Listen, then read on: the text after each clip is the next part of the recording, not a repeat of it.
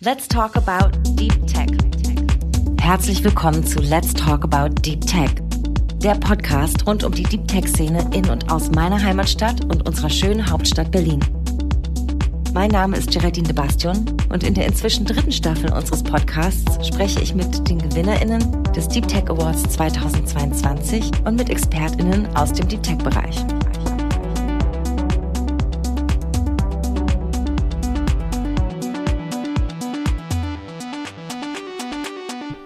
Hallo und willkommen zur heutigen Folge unseres Deep Tech Podcasts. Ich habe heute die zwei Geschäftsführer Ronny Fuine und Dominik Bösel von Micropsy Industries zu Gast. Sie entwickeln Software für Industrieroboter. Hallo Ronny, hallo Dominik, schön euch beide hier zu haben. Hallo Geraldine, danke für die Einladung. Hallo, grüß dich, freut uns sehr. Ich freue mich auch schon sehr. Bevor wir in das richtige Thema unserer heutigen Folge starten und mehr von Micropsy Industries erfahren, möchte ich auch mit euch unsere kleine berühmte Schnellrunde machen.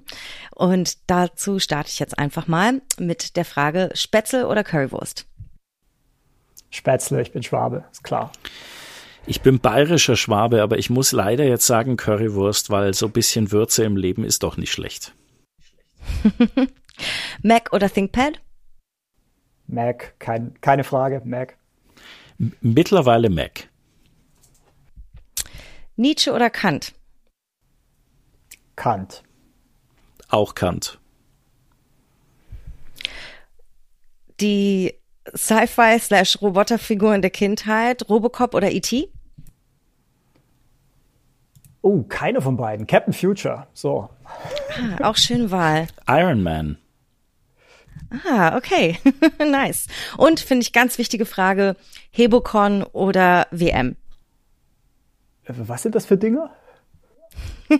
ich hatte jetzt gehofft, dass ihr meine Lieblingssportart kennt. Ein Hebocon ist ein trashiger Roboter-Kontext, wie er aus Japan kommt, aber mittlerweile weltweit gern gefeiert wird. Ach ja, ich weiß, wie das aussieht. Jetzt, wo du ich wusste nicht, wie das heißt. Uh, I guess das dann, weil wenig ist weniger interessant als Fußball ja, muss ich leider auch dazu, also muss ich beistimmen. Und äh, wenn du jetzt noch Comic-Con gesagt hättest, dann wäre es natürlich schwierig geworden. Aber nein, dann auf jeden Fall Roboter.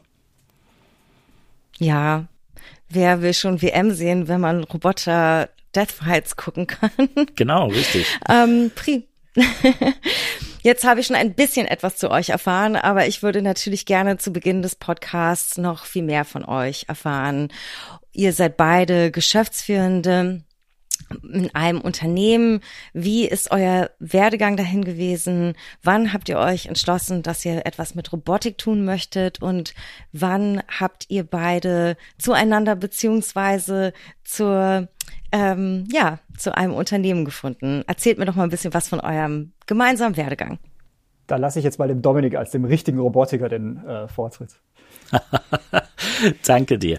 Also ich habe irgendwann mal Diplom-Informatik studiert, habe mein MBA draufgesetzt, habe in Philosophie über die Auswirkung der Robotik auf die Gesellschaft äh, promoviert, weil mich das einfach super begeistert. Also was macht Robotik, was macht Technologie mit uns allen?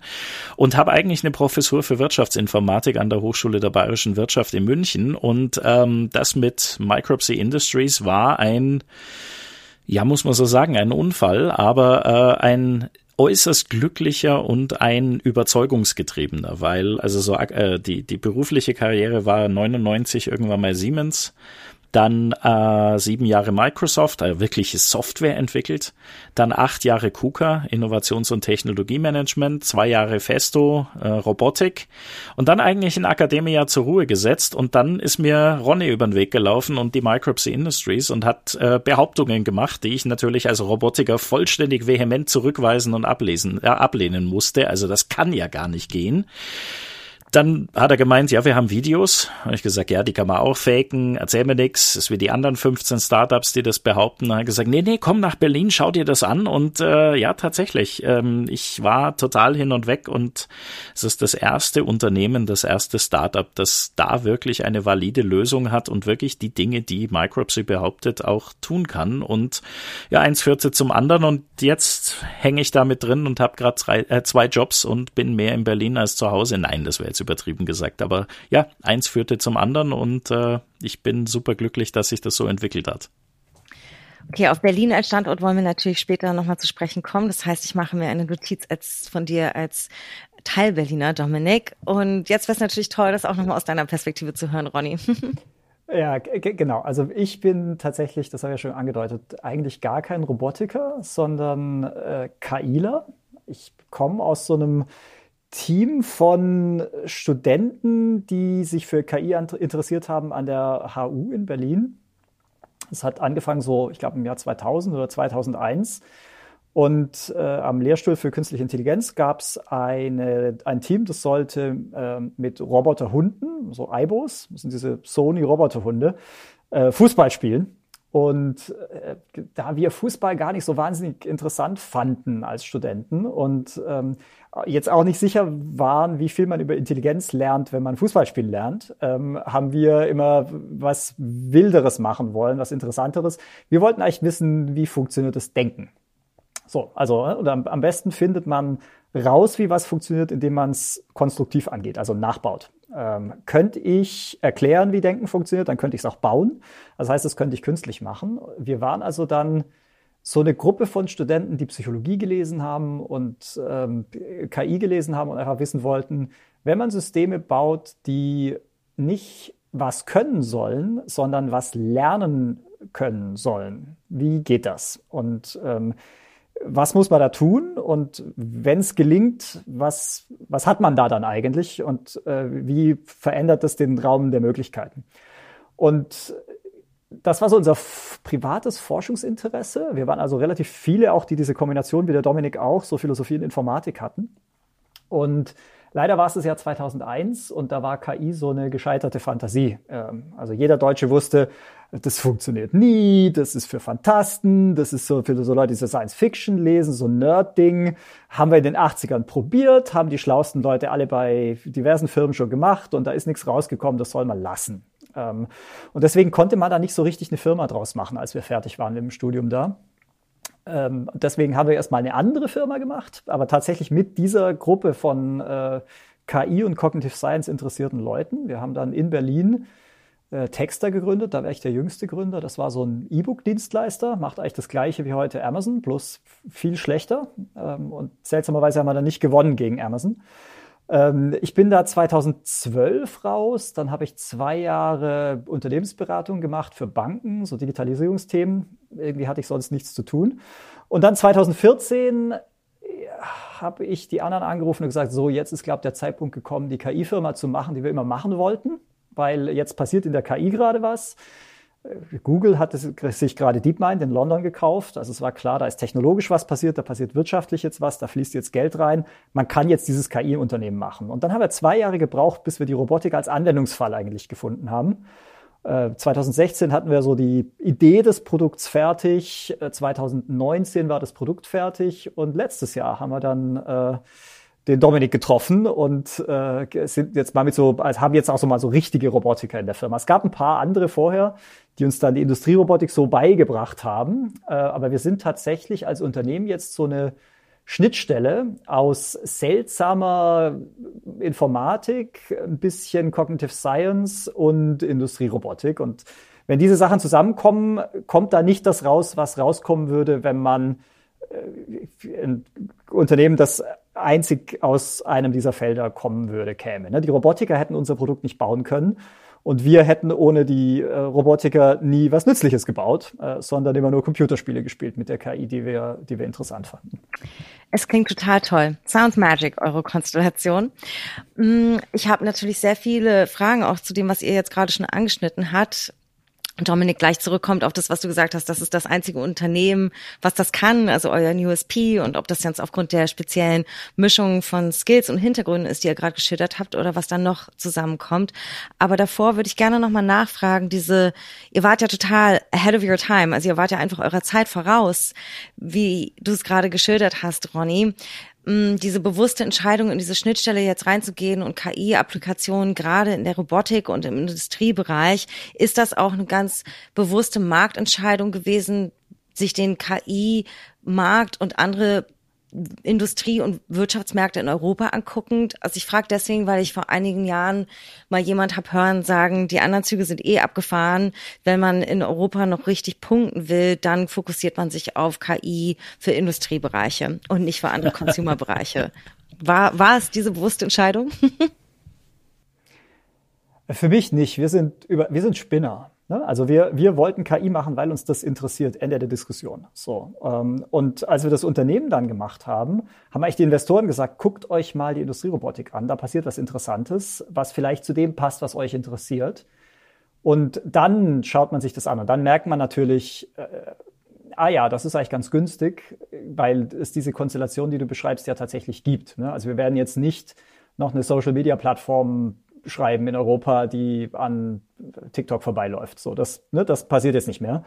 Ähm, während wir in dieser Industriewelt eben noch eine Technologieführerschaft haben in Europa und speziell in Deutschland und der Schweiz und Österreich und Norditalien, die die, aus der man noch was machen könnte, wenn wir nicht so verschnarcht wären. Aber also so betriebswirtschaftlich war das am Anfang nicht gedacht, sondern es war eine Frage, was will ich mit meinem Leben machen? Ich will Unternehmer sein, ich will KI machen. Okay, werde ich wohl ein KI-Unternehmen machen und mal gucken, wie weit es dann trägt. Hm. Ja, vielleicht kann ich zu der, der technologischen Komponente noch was einwerfen. Also ich, ich komme ja aus der Robotik und ich habe, glaube ich, das erste Mal 2012 in eine, in eine Strategie bei der KUKA reingeschrieben, dass wir künstliche Intelligenz für den für, für, für die nächste Stufe der Robotik brauchen, weil äh, aus meiner Sicht gibt's vier robotische Revolutionen. Die erste war die Industrierobotik, also große, böse, gefährliche, schnelle, aber sehr effiziente Roboter im Käfig. Die zweite sind die Cobots, also wir haben den Roboter aus dem Käfig geholt. Der Roboter kann jetzt frei interagieren mit Menschen. Die dritte ist, wenn die Roboter beweglich werden, also sprich mobil und sich auch in unsere Lebenswelt anfangen zu integrieren. Und die vierte ist halt, wenn die Robotik intelligent wird, weil ich will ja nicht den Roboter, den ich Zeile für Zeile für Zeile programmieren muss, sondern ich will den Roboter, der intelligent ist, den Roboter-Lehrling, der mich versteht, der weiß, was er tun soll, den ich einfach anleiten kann. Und das wird nur mit Software und ganz präzise mit künstlicher Intelligenz, egal mit welcher und welche Methode auch immer, aber also mit diesen Technologien wird das funktionieren. Das zweite ist, weil ich, warum ich vorher so ein bisschen dreckig gelacht habe, war, das ist ganz spannend, wenn man mit Investoren, und das, das weiß ich noch von, also es ist schon seit, seit über 15 Jahren, ist es so, ähm, wenn du im Silicon Valley mit Investoren redest, dann zeigen die immer nach Europa und Asien. Sagen die, nee, also Valley ist tot und ah, und das wird, da kommt nichts mehr und viel zu viel Geld und man muss und was auch immer.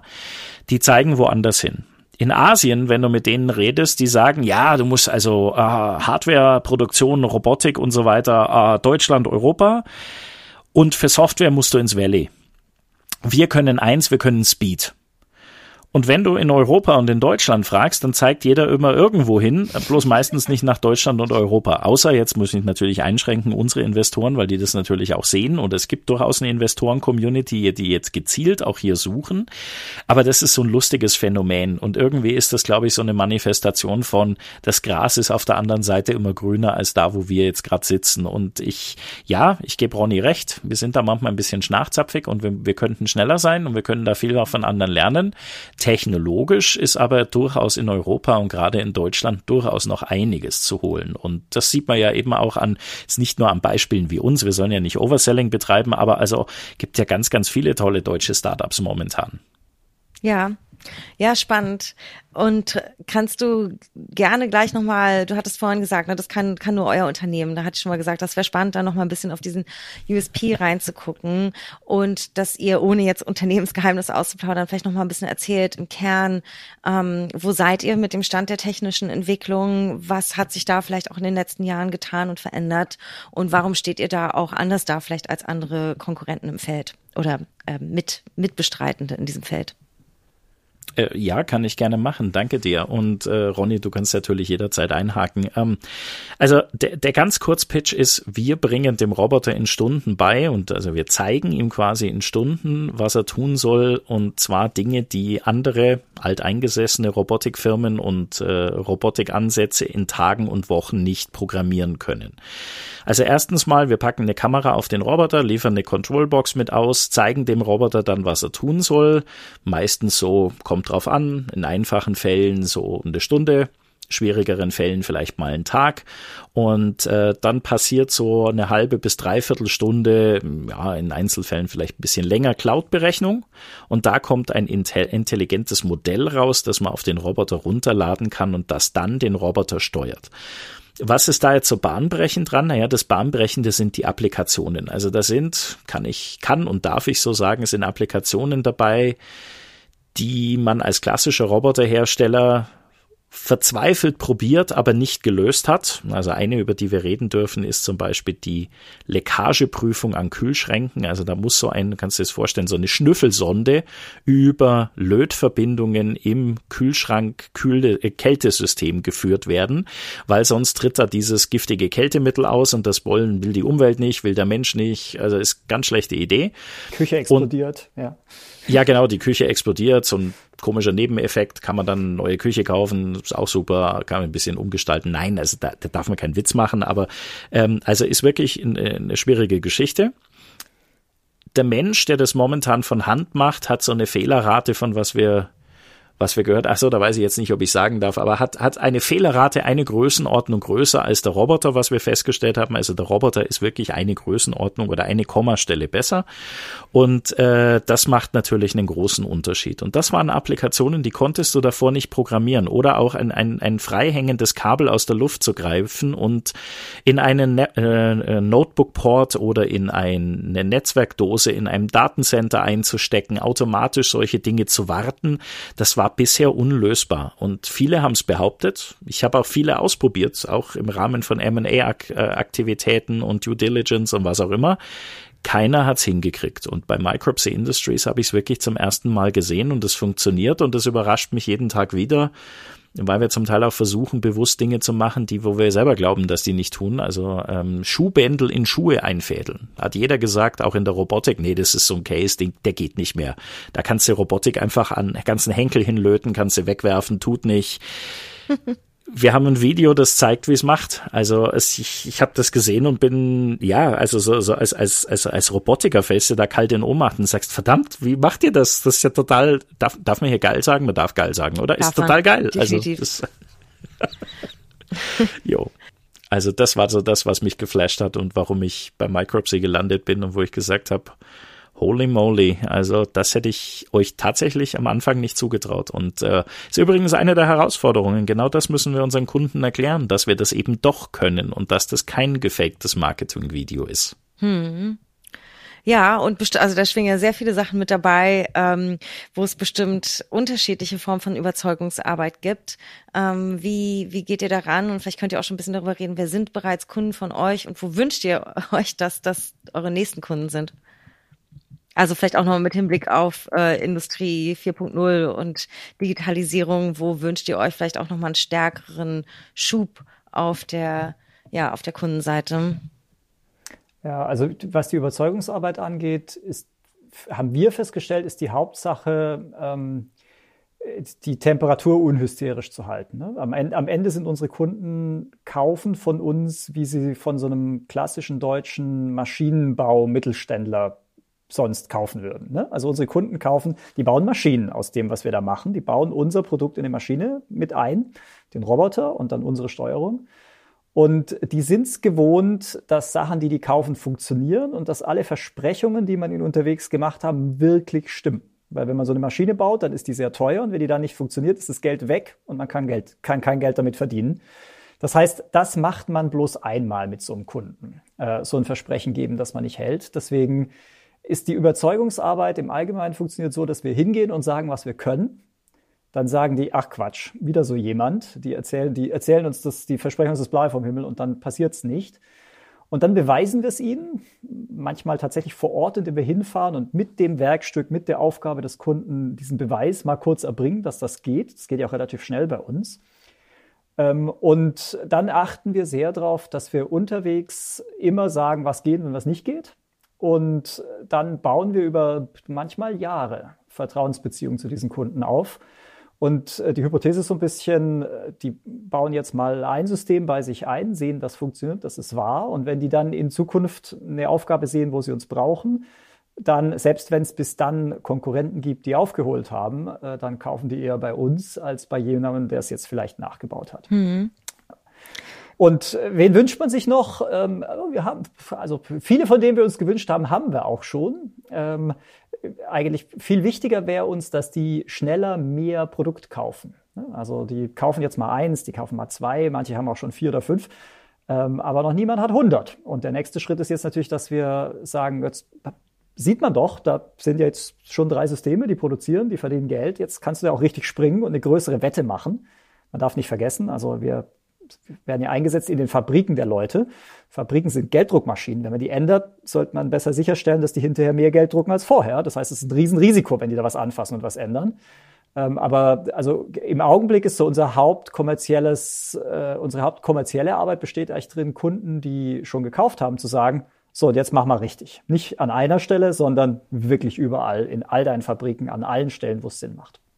Ich, ich, Geraldine, ich wollte jetzt eigentlich Pokémon zitieren. Gonna catch them all, ne? Also alle, alle, jeder braucht ein Mirai. Übrigens, habt ihr schon, nein, also Schwachsinn, aber ich glaube, dass die Robotik mit solchen Technologien auch in ganz neue Bereiche vordringt. Also das eine ist ja, was Ronny schon gesagt hat, in die Fabrikhallen und in die Produktion. Also da können wir was Neues. Wir können aber auch den Roboter als ein neues Tool, dadurch, dass wir eben weitaus günstiger sind als andere Ansätze, dass wir flexibler sind, dass wir schneller sind, dass wir unproblematischer funktionieren, dass wir mehr Dinge machen können, helfen wir natürlich auch ein Stück weit der Demokratisierung der Robotik und die Robotik dann auch zum Beispiel in den Mittelstand, vielleicht auch mal zu einem Handwerker oder so wo, wohin zu bringen. Und das ist nach, natürlich nochmal ein anderes Potenzial. Ja, das ist nicht, womit du anfängst, allein schon, weil da ganz andere Probleme sich noch ergeben und keiner weiß, wie man momentan in den Markt wirklich reinverkauft. Das wird aber die Robotik auch der Zukunft sein und damit äh, alle. Die Frage ist bloß, in welcher Reihenfolge. Ne? Nichts in der Robotik ist einfach. Das heißt, genau. man will, man sucht immer die Kunden, die schon ein bisschen Erfahrung haben, um zu wissen, wie schwer das ist, um nicht völlig überzogene Erwartungen zu haben. Aber die genug zu gewinnen haben, um dann auch wirklich zu investieren und gemeinsam mit uns erfolgreich zu sein. Ja, ähm, sehr interessante Einblicke. Vielleicht nochmal ganz kurz für unsere ZuhörerInnen, weil du gerade den Produktnamen erwähnt hattest, Dominik. Also das Produkt heißt Mirai, mit dem Roboterarme in Echtzeit ähm, auf Varianzen in der Fertigindustrie reagieren können. Und das ist das, äh, was ihr eben im Detail beschrieben habt. Ich habe ich hab ganz viele Fragen dazu. Und zwar kann ich mir vorstellen, oder hätte ich mir jetzt einfach angenommen, dass viele eurer Arbeit, weil du vorhin meintest, Ronny, teilweise sind es jahrelange Vertrauensbeziehungen, die aufgebaut werden, auch sehr den Kundenwünschen entsprechen muss. Das heißt, es gibt natürlich äh, unterschiedlichste Szenarien, für die euer Produkt in Werkhallen angewendet werden kann. Mm, und dass da gar nicht so viel Off-the-Shelf-Lösungen möglich sind, sondern natürlich sind bestimmte, bestimmte Systeme, wie der Roboter lernt, dann ähnlich und es sozusagen durch ein KI-System gefüttert. Aber ist es gleichzeitig auch so, dass ihr für jeden Kunden da ihr auch noch angepasste Lösungen schafft? Oder könnt ihr da noch mal ein bisschen Einblick zu geben? Machen, machen wir tatsächlich überhaupt nicht. Ähm, die, und das als Regel. Das hatten wir als feste Regel von Anfang an. Es gibt keine Zeile Code, die auf einen Kunden spezifisch ist. Okay. Und warum geht das? Da gibt es zwei Gründe. Erstens, Roboter sind voll großartig. Das sind nämlich universelle Maschinen. Das sind ja im Grunde Arme und Arme sind auch so ein, so ein universeller Manipulator der Welt. Ne? Man kann da sich eine Tasse Tee mitmachen oder Schreinern oder Zahnarzt werden und das geht alles immer mit der gleichen Hardware.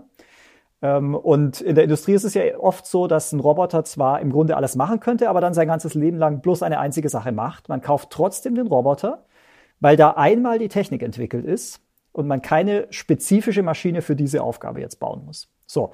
Und unser Produkt hat eigentlich die gleiche Eigenschaft. Das heißt, das ist so allgemein von der Grundaufstellung her, ähm, dass es in Kombination mit dieser allgemeinen Hardware, dem Roboter, dazu führt, dass wir eigentlich jede Bewegung, die der Roboter im Prinzip kann, mit diesem System dann auch lernen können. Und das geht, weil wir KIler sind. Ne? Das geht, weil dieses System eben nicht von uns released wird und dann kann es eine Sache, sondern wir releasen das und das kann nix. Und dann bringt man ihm mit dem Roboter zusammen wirklich vor Ort durch Aufnehmen von Daten bei, was es tun soll. Das heißt, diese Universital Universalität und auch diese, diese Breite äh, von Anwendungen, die wir machen können und auch von Kundengrößen. Also unser kleinster Kunde beschäftigt 15 Leute, die biegen Metall in Nordrhein-Westfalen und unser größter Kunde ist der macht so eine Social Media Plattform aus Kalifornien raus. Ähm, also ne, das ist wirklich eine Spanne, ähm, die man sich kaum vorstellen kann. Und das die Universal, Universal, wieso kann ich das Wort heute nicht sagen? Die Universalität ähm, kommt durch die Lernfähigkeit des Systems und durch die Flexibilität von der Hardware, mit der wir arbeiten. Okay, super, danke, dass du das nochmal erklärt hast. Also es ist eine Maschine, es ist eine KI und variierend auf Basis der Datenlage in den jeweiligen Unternehmen kann sie dann unterschiedliche Dinge. Mm, dann ist es ja nochmal spannender, wie du vorhin beschrieben hast, diese sukzessive Einbindung der Technik in Werkhallen und dass nicht die Kunden dazu tendieren, auf einmal sozusagen die gesamten Produktionsprozesse umzustellen, sondern schrittweise. Sind das dann hauptsächlich Investitionsängste, die damit zu tun oder haben oder denkt ihr, dass es da auch noch andere, also vielleicht auch Sorgen in der Belegschaft, was Automatisierungsprozesse angeht oder auch noch andere Gründe für gibt? Ja, glücklicherweise nicht mehr. Also, oder zumindest das in der Belegschaft und so weiter, das sehen wir jetzt weitaus weniger. Also dieses, dieses Schreckgespenst, Robotik zerstört Arbeitsplätze und KI ja noch viel mehr. Das ähm, wird ja immer, immer kleiner. Und ähm, wenn man sich auch so die allgemeine Presse anschaut, sind sich ja mittlerweile Industrie und Forschung, aber auch Politik und äh, sogar interessanterweise die Interessensvertreter, also wie Gewerkschaften, sind ja mittlerweile einer Meinung, wir laufen in einen globalen Arbeitskräftemangel. Jetzt kann man überlegen, glaubt man den Zahlen der OECD, die sagen, das wird irgendwann mal weltweit sich um 2045 manifestieren. Glaubt man den Zahlen von wem auch immer. Aber also Tatsache ist, uns geht die menschliche Arbeitskraft aus.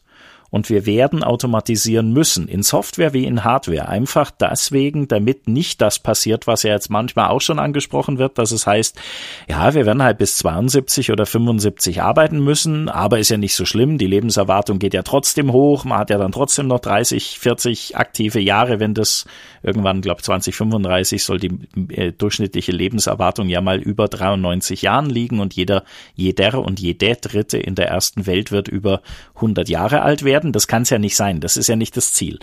Dann das Ziel muss ja sein, durch smarten Einsatz von Technologie hier Menschen zu entlasten den Menschen nicht mehr wie in der ersten industriellen Revolution zum günstigen Muskel zu degradieren. Also damals war ja der Mensch der günstigste Roboter, also der, der alles konnte und der günstig verfügbar war und flexibel einsetzbar.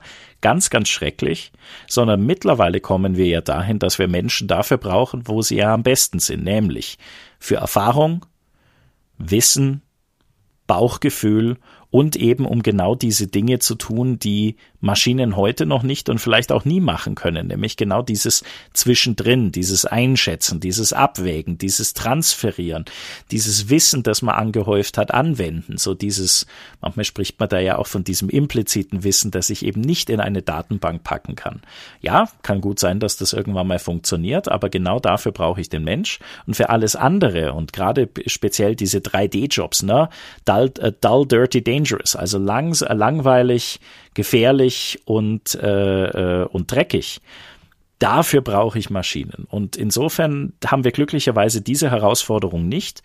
Nichtsdestotrotz, Ronny kann gleich noch was zu den, zu, zur Investition sagen. Ich glaube, es ist wie immer jetzt bei der Digitalisierung, und du hattest es vorher so schön angesprochen, das Problem bei der Digitalisierung ist ja, dass diese Konzepte sich alle total toll lesen, wenn du von Greenfield ausgehst. Also eine neue Fabrik wird gebaut und da wird die neueste Technologie reingepackt und man möchte immer das Cutting Edge und alles wunderbar. Ja, wir haben in Deutschland aber vorrangig Brownfield, also Altbestand und ähm, das, das Daimlerwerk oder egal welcher Automobilist, na, egal ob jetzt Wolfsburg, Rüsselsheim, äh, Ingolstadt, München, Dingolfing, sonstiges, das sind alte gewachsene Werke und äh, da musst du dann anfangen, irgendwo Stück für Stück Elemente rauszutrennen und die dann abzudaten und da smarte Technologien einzusetzen. Und das gerade macht natürlich auch oder birgt Herausforderungen mit sich. Die Cost of Failure ist halt sehr hoch. Ne? Also ähm, man muss da was anfangen, was produziert. Also wenn wir jetzt mal im, im, in, diesem, in der Automobilindustrie, die jetzt gar nicht so unsere Lieblings äh, ähm, äh, Kundenindustrie ist, aber in der wir schon auch Kunden haben und in denen traditionell die Robotik eben stark ist. Man muss sich mal klar machen, was da passiert, wenn man so eine Fabrik anfasst äh, und äh, das versprochene Ziel nicht erreicht. Also jedes Auto, das durch so eine Automobilfabrik geht, geht im Grunde durch jeden Arbeitsplatz durch. Es ist eine ganz, ganz lange Kette von ganz vielen hochkomplexen Einzelschritten. Also es hat ja, Dominik, weißt du die Zahl, aus wie viel Teilen so ein Auto besteht? Es wird ja alles zusammengebraucht. Das ist, ist eine crazy hohe Zahl. Ja. Ähm, und äh, jeder einzelne Schritt muss funktionieren. Und wenn man da jetzt eine von diesen Maschinen ändert und dann funktioniert die einfach vier Wochen nicht, werden vier Wochen keine Autos gemacht. Und wenn man vier Wochen keine Autos macht, ist der Ofen aus. Also dann kann man den Laden zumachen. Das heißt, die haben gute Gründe, äh, sehr vorsichtig zu sein. Das ist in abgeschwächter Form auch für ähm, irgendwie die kleineren, die Nicht-Automotives äh, so. Die können dann mehr, die können flexibler ein bisschen gestalten, doch mit Handarbeit noch was ausgleichen, mal ein bisschen ins Lager oder aus dem Lager arbeiten, wenn irgendwo was blockiert ist. Deswegen sind das auch bessere Kunden für hochinnovative Technologieunternehmen wie uns, äh, als jetzt gerade die, die, die Automotives. Aber allen ist gemein, das muss klappen, wenn die was mit uns machen. Und äh, ich verstehe jeden unserer Kunden, der sagt, ich teste mir das, mhm. ich teste das erstmal, ich gucke mir das erstmal ein Jahr an. Ja, absolut. Also wie ihr gerade gesagt habt, sehr verständliche Sicherheitsbedürfnisse und natürlich auch ökonomische Fragen. Aber es ist trotzdem schön zu hören, dass sich aus eurer Sicht diese diffuse Angst vor Automatisierung abgebaut hat in den letzten Jahren. Die war übrigens immer ein Medienphänomen, das wollte ich noch äh, hinterher schieben. Äh, deutsche Facharbeiter, die sind relativ schlau und relativ gut ausgebildet. Die wissen, dass die Arbeitsplätze zum Beispiel in der Automobilindustrie in Deutschland haben, weil wir mit Robotern arbeiten und das gut können seit vielen Jahren. Die Briten haben sich gewehrt dagegen, die haben in den 70er Jahren gestreikt äh, und die Automatisierung verhindert. Ähm, das Miniwerk wird von BMW betrieben, weil die das eben besser können mit dem Autobauen inzwischen. Und das ist, das ist schon, das hat sich schon rumgesprochen, dass das so ist. Sehr gut. Ähm, hier nochmal etwas aufgeklärt, was das angeht, dass das nie eine Meinung kam, die aus der Fachkräfte-Community oder auch der Anwender kam. Jetzt möchte ich natürlich noch etwas von euch erfahren zu dem Kontext, in dem wir heute sprechen, nämlich dem Deep Tech Berlin Award. Ihr seid Gewinnende und ich würde natürlich sehr gerne wissen, was das für euch für eine Erfahrung war. Und ihr seid ja jetzt schon auch zehn Jahre am Bestehen. Natürlich wäre es auch nochmal spannend zu hören, wie eine solche Auszeichnung funktioniert für ein Unternehmen, was jetzt nicht ganz neu am Markt ist, aber natürlich so, so eine, ja, wichtige Arbeit in diesem Bereich leistet. Ich, also ich, ich habe es vor allem wahrgenommen als also ich wusste gar nicht, dass es diesen Award gibt weil Berlin ja als Deep Tech Standort auch weniger wahrgenommen wird als denn als als Ort, wo ähm, also eher so Handelsunternehmen groß werden. Ähm, ne, das ist ja dafür ist ja die Berliner Startup-Szene eigentlich eher bekannt. Da wird sehr guter, sehr effizienter Handel gemacht. Ähm, und wir haben uns als Deep Tech Unternehmen in Berlin immer so ein bisschen fast, ich will nicht sagen fremd, aber äh, also das ist nicht der offensichtliche Standort. Der offensichtliche Standort ist München. Und wir waren, also wie wir von unseren Themen überzeugt waren, halt von Berlin überzeugt, darum haben wir es hier gemacht. Und äh, dass dann dieser Award um die Ecke kam, war dann so, ah ja, okay, doch, die Stadt kümmert sich um uns, die mag uns. Äh, das ist, das ist sehr, das ist sehr gut zu wissen. Also ich, ich habe mich dann vor allem sehr darüber gefreut, dass die Stadt da mal ein Signal sendet. Ähm, nö, wir wollen euch schon hier. So, das, ähm, das ihr, ihr, seid am, ihr, ihr seid am richtigen Ort. Ja, ich habe, ich habe, sorry. Ja, ich habe da ja ein bisschen weniger Historie, einfach mit der Firma auch. Insofern hat's mich unheimlich gefreut. Du bist kurz bei der Firma und kriegst so einen sichtbaren Award verliehen und es war einfach auch super, super positive Resonanz in allen sozialen Netzwerken. Mich haben Leute aus der Robotics-Community drauf angesprochen und, und, und. Also es hat durchaus schon eine Strahlwirkung und das ist natürlich was unheimlich Schönes. Es ist auch so, die Mannschaft äh, findet das natürlich auch toll, gerade wenn man ähm, das einfach auch zurückspiegelt und sagt, guck mal, also das ist das, was da jetzt rausgekommen ist. Da haben sich auch sehr, sehr viele gefreut. und also zumindest für mich auch auf jeden Fall kam es ein bisschen als Überraschung, aber gut, das ist natürlich auch dem geschuldet, dass ich noch nicht so lange dabei war. Kann das aber durchaus bestätigen. Ich finde es eine tolle Sache, dass die Stadt sowas macht und äh, dass man da eben genau, genau wie es gerade schon genannt wurde, dass man sagt, hey, wir wollen euch, ja, ihr seid hier richtig, genau macht das.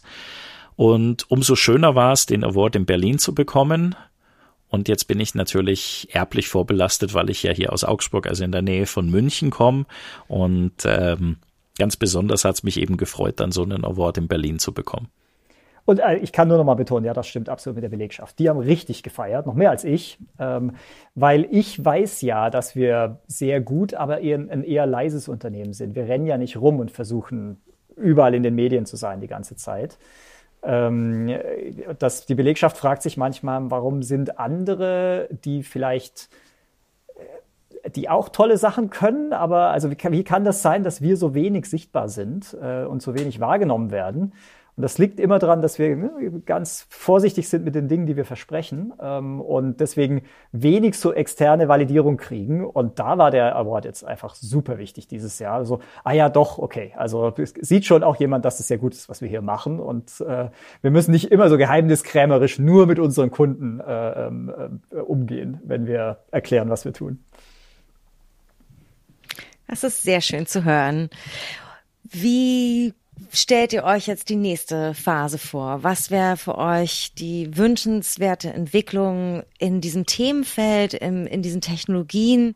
Was wäre mein Wunsch für die Zukunft? Ähm, abgesehen von Vertrauen und Wachstum, natürlich, dass sich das jetzt immer noch weiter in der Breite durchsetzt. Also, dass wir mehr Kunden finden, die uns vertrauen, dass die Deals größer werden, dass diese Technologie und vor allen Dingen auch generell für die Branche gesehen, smarte Technologien wie künstliche Intelligenz, adaptive Technologien mehr Fuß fassen, mehr Verwendung finden, eingesetzt werden und man sie als äquivalente Alternative zu bestehenden Dingen ansieht. Also wir haben vorher ja schon so ein bisschen an der Oberfläche gekratzt, was sind so Themen, mit denen man zu tun hat und da ist es schon noch so, oh, die Cloud und ah, Digitalisierung und bringt es ja wirklich was und das schon nur Software, das tut mir ja gar nicht weh, wenn es mal auf den Fuß fällt. Also kann sowas überhaupt äquivalent Mehrwert schaffen im Vergleich zu einer Anlage, zu einer Maschine, zu einem neuen Getriebe, zu einem neuen was auch immer. Ja, es kann und es wird und es wird sogar ehrlich gesagt noch viel mehr Mehrwert schaffen. Es wird das Ganze überflügeln und ich glaube, dieses Vertrauen muss wachsen und das würde ich mir tatsächlich für die Zukunft wünschen. Natürlich werden wir versuchen, unseren Teil dafür zu tun, das macht es für die, die nach uns kommen, vielleicht auch leichter. Umgekehrt ist es, glaube ich, so, es muss da jetzt erst eine kritische Masse entstehen, bis so ein, so ein, so ein, so ein Scheitelpunkt, so ein Tipping Point erreicht ist. Und dann wird sich das, glaube ich, auch ein bisschen verselbstständigen. Und dann, man spricht ja immer gerne von so Disruption, dann passiert wirklich die Disruption, also dieses, dieses exponentielle Wachstum. Und da ist man natürlich, wenn man an vorderster Front ist, immer, ja, ist man so ah, ganz schnell am Rudern oder am Paddeln, manchmal auch gegen die Flut. Aber ähm, ja, das wäre das, was ich mir für die Zukunft wünschen würde.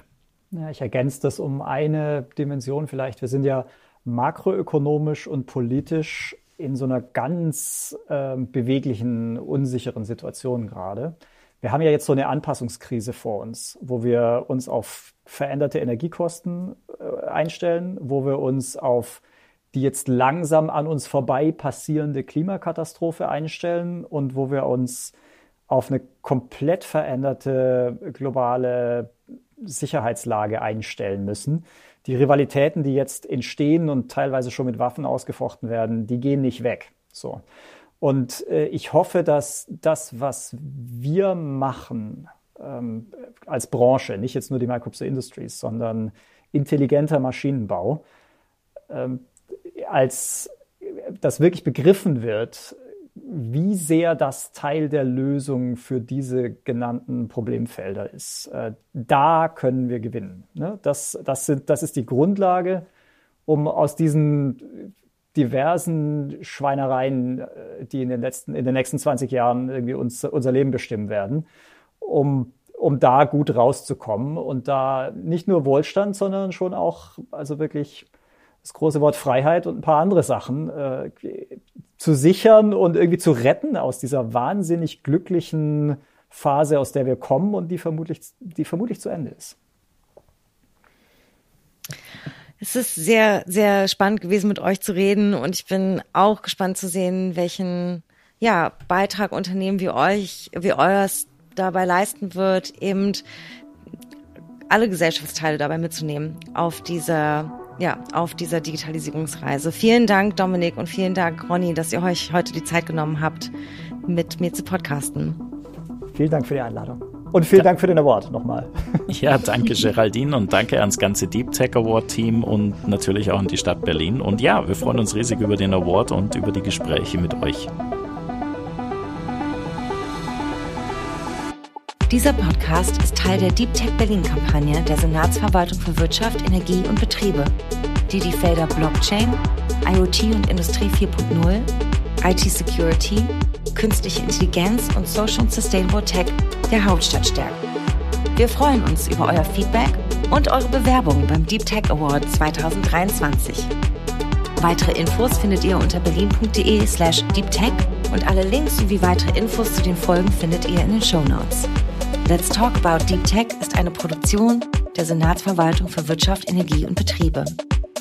Host Geraldine de Bastion, Redaktion Alice Bucher für Uhura Digital, Ton und Schnitt Schonlein Media.